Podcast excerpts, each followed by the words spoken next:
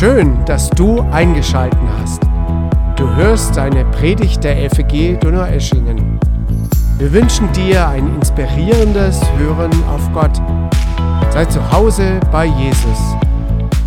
Ein junger Hippie sitzt auf einer Bank in der Nähe vom Berliner Tiergarten und er liest die Bibel.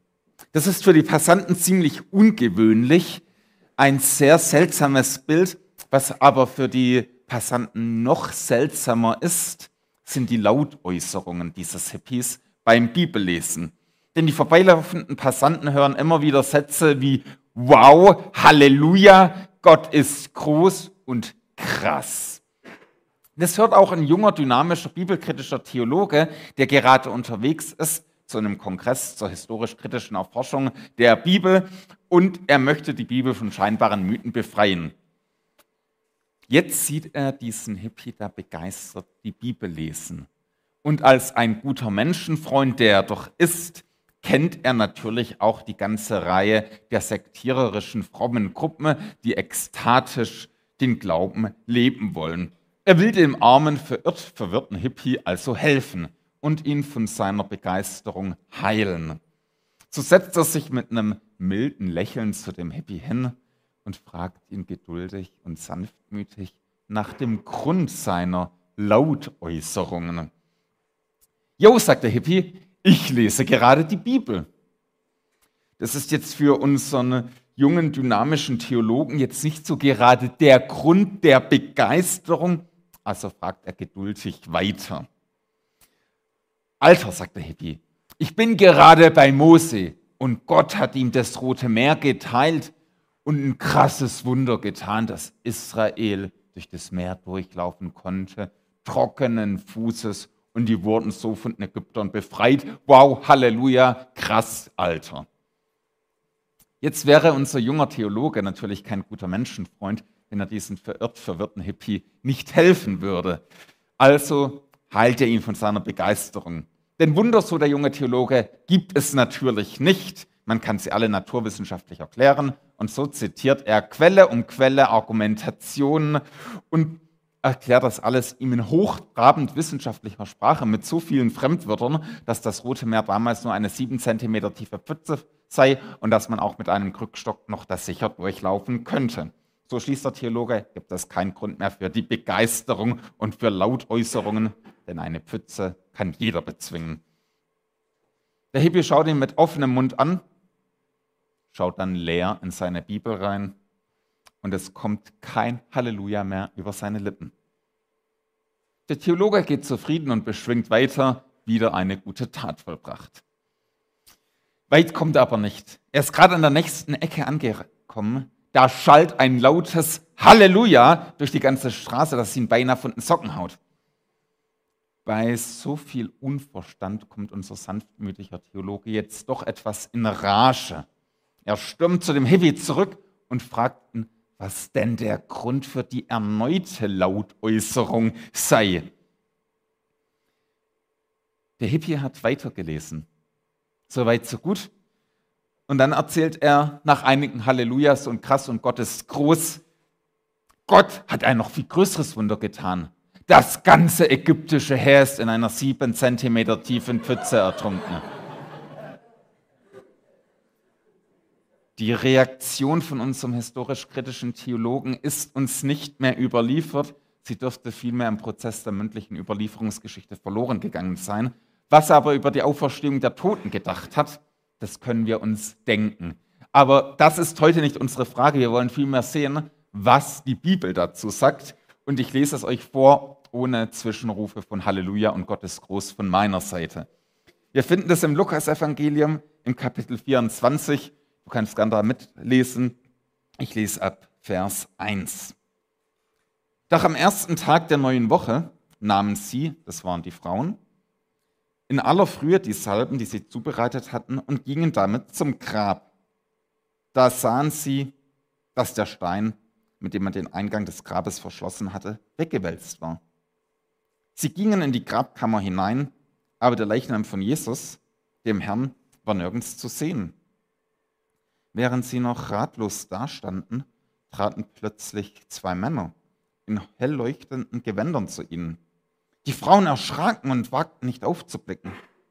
Doch die beiden Männer sagten zu ihnen, was sucht ihr den Lebenden bei den Toten? Er ist nicht hier, er ist auferstanden. Erinnert euch an das, was er euch gesagt hat, als er noch in Galiläa war. Der Menschensohn muss in die Hände sündiger Menschen gegeben werden, er muss gekreuzigt werden und wird drei Tage danach auferstehen. Da erinnerten sich die Frauen an jene Worte Jesu. Sie kehrten vom Grab in die Stadt zurück und berichteten das alles den elf Aposteln und den anderen Jüngern. Bei den Frauen handelte es sich um Maria aus Magdala, um Johanna und um Maria, die Mutter des Jakobus. Zusammen mit einigen anderen Frauen, die bei ihnen gewesen waren, erzählten sie den Aposteln, was sie erlebt hatten. Aber diese hielten das alles für leeres Gerede und glaubten ihnen nicht. Petrus allerdings sprang auf und lief zum Grab. Er beugte sich vor, um hineinzuschauen, sah aber nur die Leinenbinden daliegen. Voller Verwunderung ging er wieder fort. Ich lese erst mal bis dahin. Die ganzen Begegnungen mit Jesus könnt ihr danach in Ruhe heute daheim noch nachlesen. Da gab es ganz schön viele. Wir stellen uns erstmal die Frage, ja, ist das jetzt wirklich passiert? Gab es da wirklich so ein weltveränderndes Comeback durch Jesus? Hat Jesus das wirklich bewirkt? Meine persönliche Überzeugung ist, und die halte ich auch für richtig, lautet, das Grab war an Ostern wirklich leer. Ich glaube, dass Jesus sich das Leben wieder genommen hat. Jesus wurde von Gott aus den Toten auferweckt. Du kannst an die Frage der Auferstehung an zwei Arten herangehen. Du kannst die Einstellung haben von unserem jungen, dynamischen, sympathischen, bibelkritischen Theologen und Wunder per se ausschließen. Dann kann Gott nicht in der Weltgeschichte handeln, dann kann es keine Auferstehung geben. Wenn du jetzt das Weltbild hast, das auch ich habe, dass Gott existiert und in der Weltgeschichte eingreift, dann macht es Sinn, dass die einzig logische Erklärung für die historischen Fakten, die wir haben, das leere Grab und alles die Auferstehung von Jesus ist. Wir haben bei Jesus eine Bewegung, die eigentlich hätte einbrechen müssen. Das war eine messianische Bewegung, bei der der Anführer umgebracht wurde. Bei allen anderen Bewegungen zu der Zeit ist nach dem Tod des Anführers jede Bewegung in sich zusammengebrochen. Es war gegen alle historischen Erwartungen, dass sich die Kirche ausgebreitet hat. Wir haben Zeugen, die öffentlich auftraten und sagen, Jesus ist von den Toten auferstanden. Wäre das Grab von Jesus nicht leer gewesen, dann hätten die Behörden das ganz schön schnell auffliegen lassen können, indem sie den Leichnam von Jesus einfach in Jerusalem auf dem Marktplatz ausgestellt hätten. Schon wäre jede Gemeinde leer gewesen und die Jünger wären ziemlich betröppelt dagestanden. Das Grab war aber leer. Über 500 Zeugen berichten, dass sie Jesus gesehen haben. Und was entstanden ist, war eine weltverändernde Bewegung, eine Gruppe von Gläubigen, die sogar mit ihrem Tod die Auferstehung von Jesus bezeugten. Mein Schwerpunkt heute ist aber jetzt nicht die historische ähm, Begründung der Auferstehung. Wenn du dich damit ausführlich beschäftigen möchtest, kann ich dir den Wälzer von N.T. Wright, die Auferstehung des Sohnes Gottes, empfehlen. Da beschäftigt er sich auf schlanken tausend Seiten mit den ganzen historischen Quellen. Sehr lesenswert. Die kurze Zusammenfassung gibt es übrigens bei Timothy Keller, Warum Gott. Also man kann es auch in kurz lesen. Die Veränderung der Welt, die beruht auf jeden Fall auf den auferstandenen Christus. Ohne die Auferstehung von Jesus wäre die Weltveränderung, die wir heute haben, nicht möglich. Ich bin der Überzeugung, an Ostern startete das, was die Welt am meisten verändert hat. Es war ein Comeback von Jesus. An Ostern wurde klar, Jesus, er hatte wirklich recht gehabt. Die Botschaft von Jesus war wahr. Es war die Bestätigung Gottes. Gott sagte an Ostern, was Jesus gelehrt hat, was er gepredigt hat, das ist von mir, das ist die Wahrheit. Die Folge war eine Bewegung, die von den Werten von Jesus durchdrungen war. Sie stand im Widerspruch und im Kontrast zu der Gesellschaft. In der ersten christlichen Gemeinde, hey, da waren Arme und Reiche, da waren Sklaven, Politiker, Leute, die ganz oben standen, Leute, die ganz unten in der Hackordnung waren, alle gleichberechtigt auf einer Ebene. Der Sklave war nicht mehr wert als der hohe Politiker oder der Senator. Die oft schlechte Herrschaft von Männern über Frauen der Zeit wurde abgeschafft. Sie lebten die christlichen Werte als Kontrast zur Gesellschaft. Aufgrund von der Hoffnung von Jesus kümmerten sie sich um die Armen ihrer Zeit. Aufgrund von der Hoffnung von Jesus kümmerten sie sich um die Kranken und pflegten sie. Sie nahmen ausgesetzte Kinder auf, sie retteten Frauen aus der Prostitution und kümmerten sich um ihre Gesellschaft. All das war davor im römischen Reich nicht vorhanden. All das gab es davor nicht. Und die ersten Christen waren auch bereit, ihren Glauben mit ihrem Blut zu bezeugen, denn sie wurden in Massen für ihren Glauben an den Auferstandenen öffentlich hingerichtet. Ihr Glaube an den Auferstandenen war aber größer als all das, was auf sie hereinströmte. Und so bereitete sich eine weltverändernde Bewegung aus. Der Historiker Tom Holland, den man nicht mit dem Schauspieler Tom Holland verwechseln sollte, der hat ein Hammerbuch geschrieben, das heißt Herrschaft, die Entstehung des Westens. Holland selbst ist Atheist oder Agnostiker, aber er begründet darin, wie historisch gesehen die Menschenrechte und all diese Werte nur durch das Christentum in der westlichen Gesellschaft entstanden sind. Jesus war der Weltveränderer schlechthin mit seiner Auferstehung. Die Motivation und der Motor der ersten Christen war die Hoffnung aufgrund der Auferstehung von Jesus. Deswegen setzten sie sich für ihre Welt und für ihre Stadt und die Menschen darin ein. Deswegen lebten sie für die Menschen. Deswegen waren sie bereit, ihr ganzes Leben Jesus unterzuordnen und ihm nachzufolgen, nach Gottes Willen zu leben und sich von Jesus verändern zu lassen. Deswegen wussten sie, was immer in dieser Welt auch geschehen mag. Was es für Katastrophen, für politische Verwerfungen, für Pandemien auch geben wird. Es ist nur ein Vorspiel. Was wir auf der Welt erleben, erleiden und erdulden, die Ewigkeit macht den Unterschied. Was wir an Verfolgung und Unterdrückung erleben, das war nur das Vorwort. Der Hauptteil und der Schluss wird von Gott geschrieben. Und diese Hoffnung zog an. So war klar, dass die Macht des Bösen begrenzt war. Was konnten Imperatoren damals anrichten? Übrigens, was können sie heute anrichten? Das Leben können sie hier zerstören, ja. Aber es gibt die Auferstehung der Toten. Jeder wird vor Christus stehen. Jesus spricht Gericht und schafft Gerechtigkeit. Das ist übrigens der Grund, warum die Botschaft von der Auferstehung der Toten Imperatoren, Despoten, Diktatoren Albträume bereiten kann. Es erschüttert die Mächte dieser Welt. Es ist ein Albtraumrezept für Despoten und Gewaltherrscher. Wenn du eine Gruppe unterdrücken möchtest und sie mit Angst und Terror gefügig machen willst, dann ist die Lehre der Auferstehung von den Toten für dich nicht so witzig. Sie ist Gift für Despoten. Die Auferstehung der Toten nimmt nämlich den Despoten ihr schwerstes, schärfstes Schwert. Das schwarze Verlies des Todes und die Flucht vor der eigenen Verantwortung. Verbrecher wie Hitler und Stalin, die mussten sich leider nie vor einem irdischen Gericht rechtfertigen. Ihre Millionen Opfer konnten sie nicht anklagen. Aber vor Gottes Richterstuhl werden diese Verbrecher stehen. Und da können sie ihr Urteil nicht entkommen. Ihre, ihren Millionen Opfern wird Gerechtigkeit widerfahren, weil es die Auferstehung der Toten gibt, weil Jesus Gottes Prototyp für diese Auferstehung ist. Markus Spieker hat ein geniales Buch geschrieben, das ich übrigens wärmstens empfehlen kann, Jesus eine Weltgeschichte. Und er schreibt dort Folgendes. Wer nicht an ein Leben nach dem Tod und ein jüngstes Gericht glaubt, kann dem Massenmörder nur stumm und mit geballten Fäusten in die Dunkelheit hinterher schauen.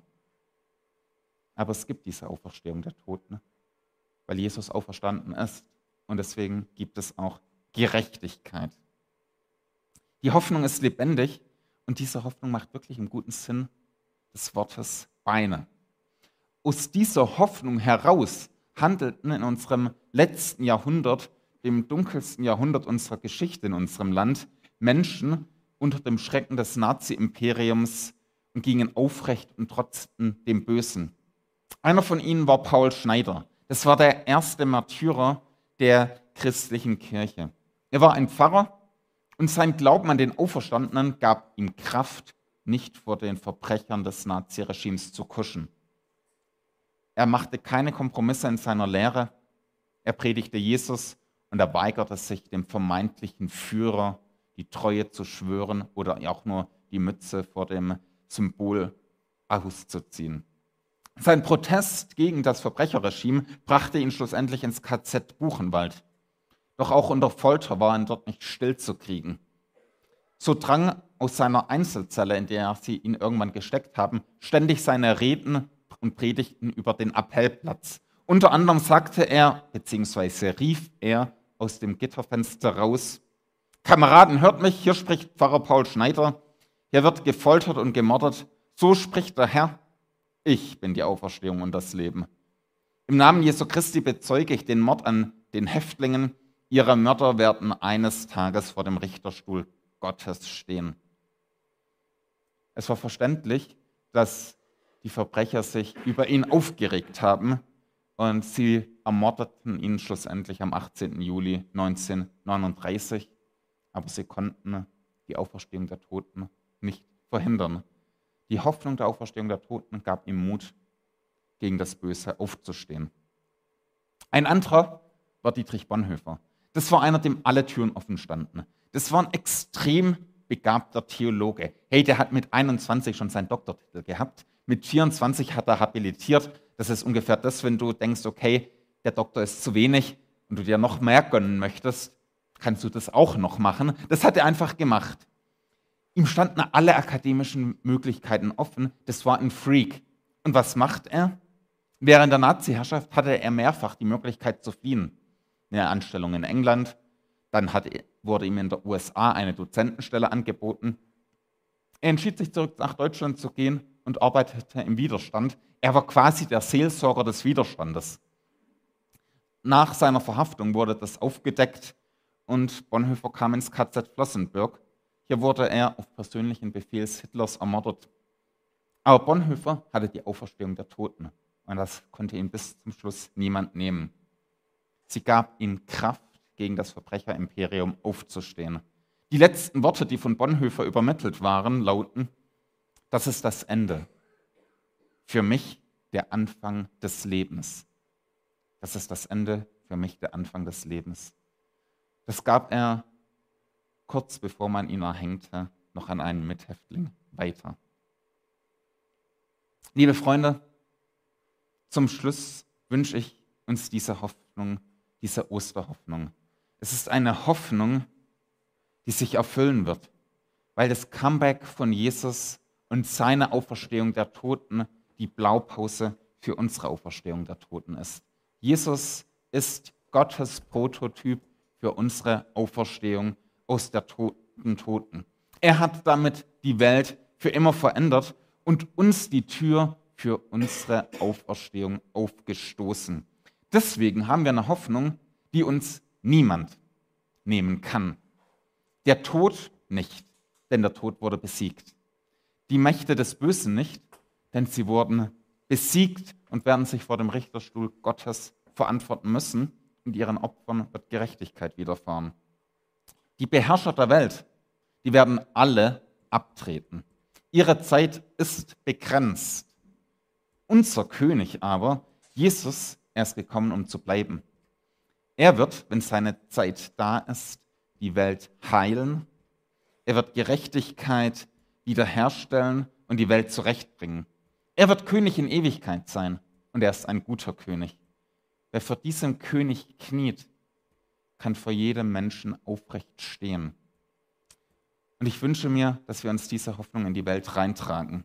Hinterm Horizont des Lebens und des Sterben wartet Gott und die Auferstehung aus den Toten. Jesus ist uns vorausgegangen. Er ist der Prototyp Gottes und wir gehen Gott entgegen, der uns diese Hoffnung gibt. Gott segne euch und erfülle euch mit seiner Auferstehungshoffnung. Amen.